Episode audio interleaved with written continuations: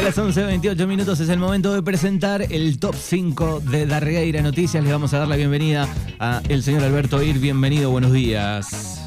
Hola Manu, buen día, ¿cómo están? ¿Cómo va ese viernes? Y acá todo bien, acá hay solcito, pero qué fresco estuvo en la semana ahí en Darregueira, ¿no? Veía, bueno, lo anunciábamos ya al principio de semana que el miércoles, eh, martes a la noche, miércoles a la noche iba a ser mucho frío y la verdad que me comentaron que la helada fue brutal por ahí. Terrible la de ayer, la de hoy me parece que no tanto. Ayer teníamos 0 grados a las 9, hoy ya había 3 o 4 grados, eh, pero vienen días fríos. Obviamente estamos en zona de, de invierno, así que bueno, está para, para estar este, escuchando la radio.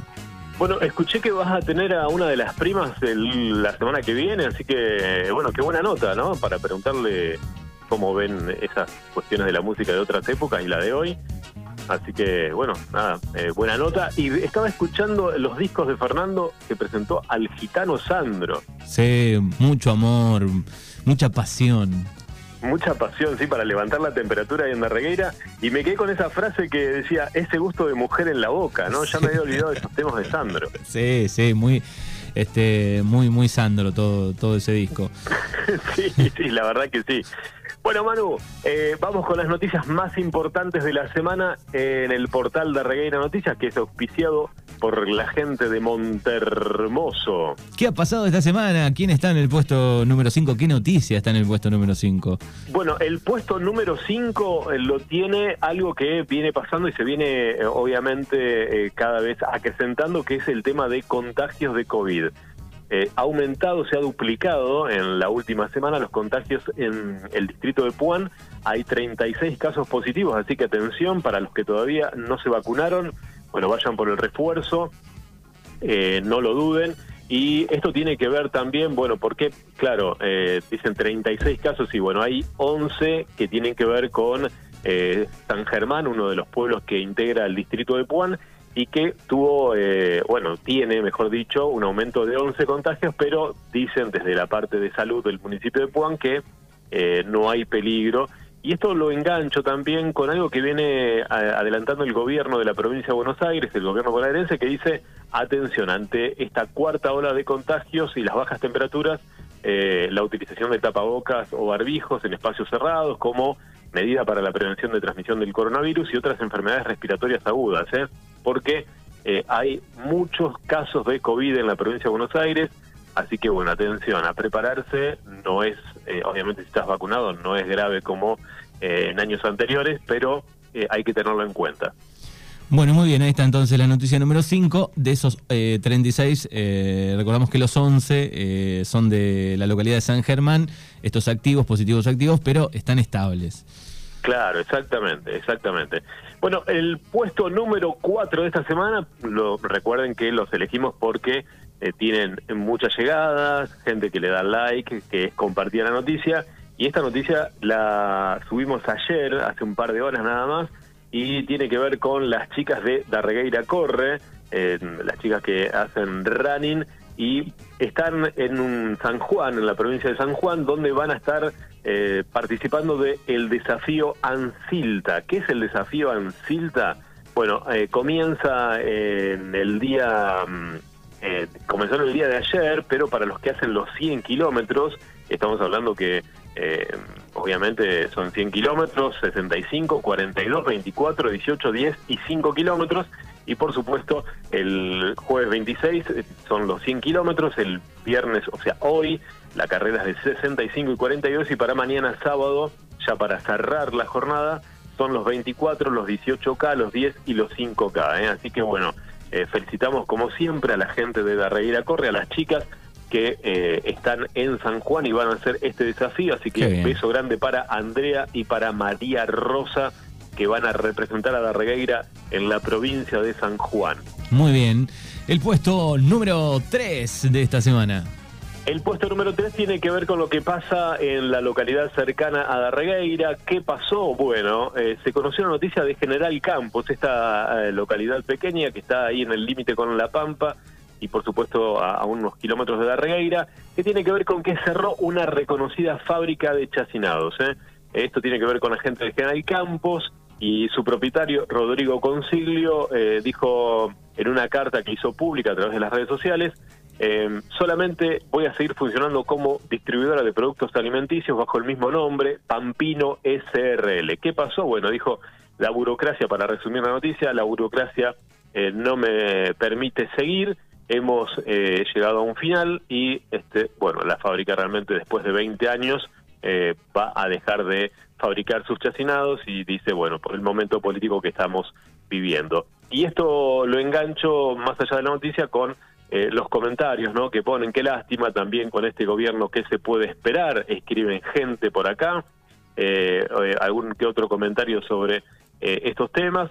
Eh, dice qué lástima eh, y las que cierran en diferentes lugares de Argentina, este país es inviable. Bueno, hay gente que está explayándose eh, bueno, a favor de, este empresario que cierra su fábrica y solamente va a poner una distribuidora. Una noticia que tuvo muchísimas, pero muchísimas veces compartidas y por supuesto muchos comentarios en, las noticias. Esa fue la número 3. Llega la noticia número 2 de este top 5. La noticia número dos tiene que ver con el tocayo Coco, eh, que fue el perro que no va a ser deportado, pero va a permanecer en Ezeiza en cuarentena y luego volverá con su familia. Esta noticia que tuvo que ver con el día de ayer, el cachorro que arribó eh, al país con la vacunación vencida junto a Franco, que es su tutor, eh, jugador de handball argentino en la Liga de Hungría, y estuvo 40 horas retenidos. Bueno, queda, va a quedar 21 días en el aeropuerto eh, así que lo van a vacunar y después lo van a, deportar. Pero ¿qué, ¿qué más hay por, con ese caso, Manu? Em, esto lo engancho con algo que ha pasado a comienzos de la semana, que tuvo muchos likes y también muchos comentarios que tiene que ver con lo que pasó con Rubio. No sé si ustedes se acuerdan eh, que Rubio fue asesinado, un perro callejero que fue realmente torturado hasta morir. El fallo judicial histórico, eh, según dice la noticia, eh, a cargo de Adrián Guillermo Rodríguez, un vecino de la localidad bonaerense de Martuyú, fue condenado por el juzgado correccional de Dolores a un año y medio de prisión condicional por asesinar a Rubio. El perro vivía en una estación de servicio en la ruta 11 frente a la entrada de la 58 hasta que Rodríguez lo ató a la camioneta y lo arrastró dos kilómetros hasta matarlo. Ayer también se veía un video donde otro eh, no sé cómo se lo puede llamar, pero bueno, también había atado al perro a la camioneta y lo arrastraba. Bueno, y los comentarios, poca condena para mi gusto, escriben acá los oyentes y los lectores de Reina Noticias, va a sufrir más la condena social que la justicia chota que le dieron, ponen por acá, em, claro, un año y medio y encima condicional, una vergüenza la condena. Bueno, hay gente que se expresa y creo que en algún momento lo hemos hablado. Eh, nosotros en Bahía Blanca hemos realizado notas con abogados que eh, han instaurado en algunos países que el perro es un animal, o sea, un es sentimental, tiene sentimientos, ¿no? Y esto va a agravar las condenas de gente que hace todo este tipo de aberraciones.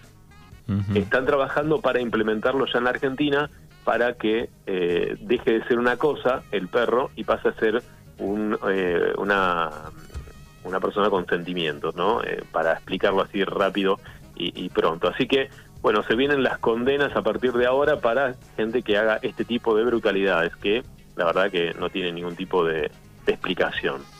Muy bien, ahí está la noticia, el número 2 de esta semana y llega el puesto número 1. Uno, y el puesto número uno tiene que ver con nuestro hospital de Regueira. ¿Por qué? Porque ayer hablamos con Gustavo Rodríguez, que es el abogado que representa a la comisión del hospital de Darregueira. Lo habíamos anunciado eh, la semana pasada eh, en este horario en tu programa, que iba a hablar el abogado. ¿Por qué? Porque dice, nos preocupa la salud de Darregueira.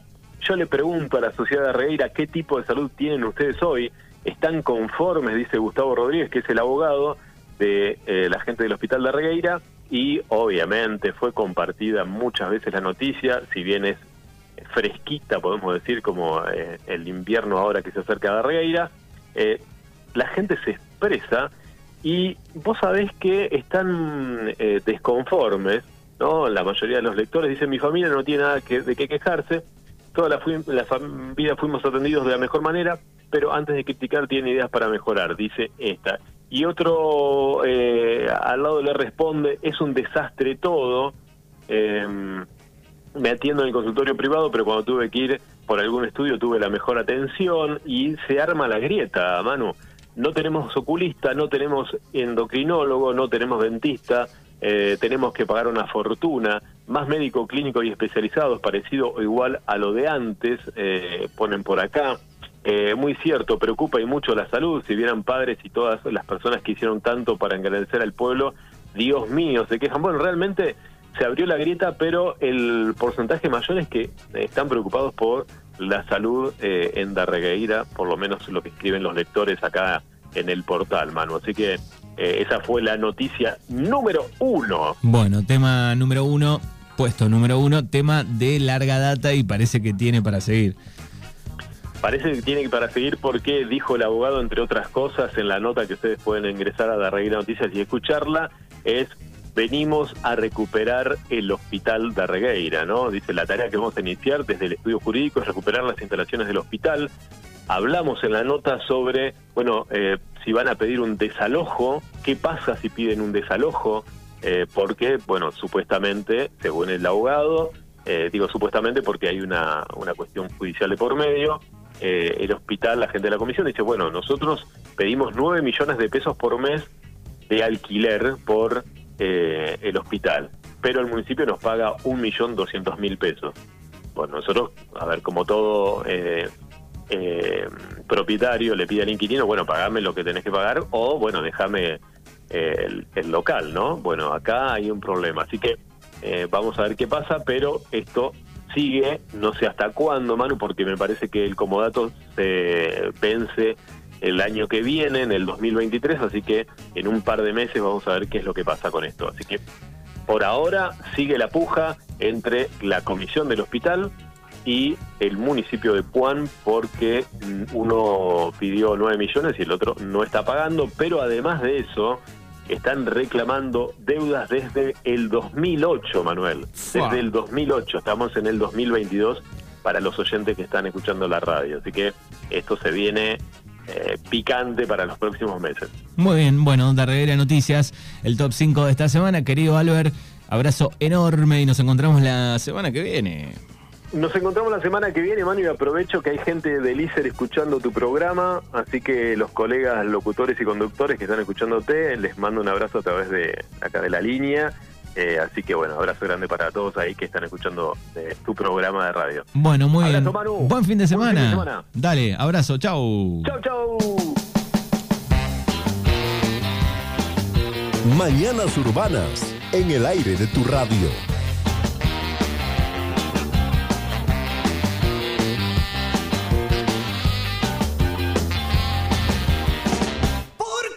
Es un rock and roll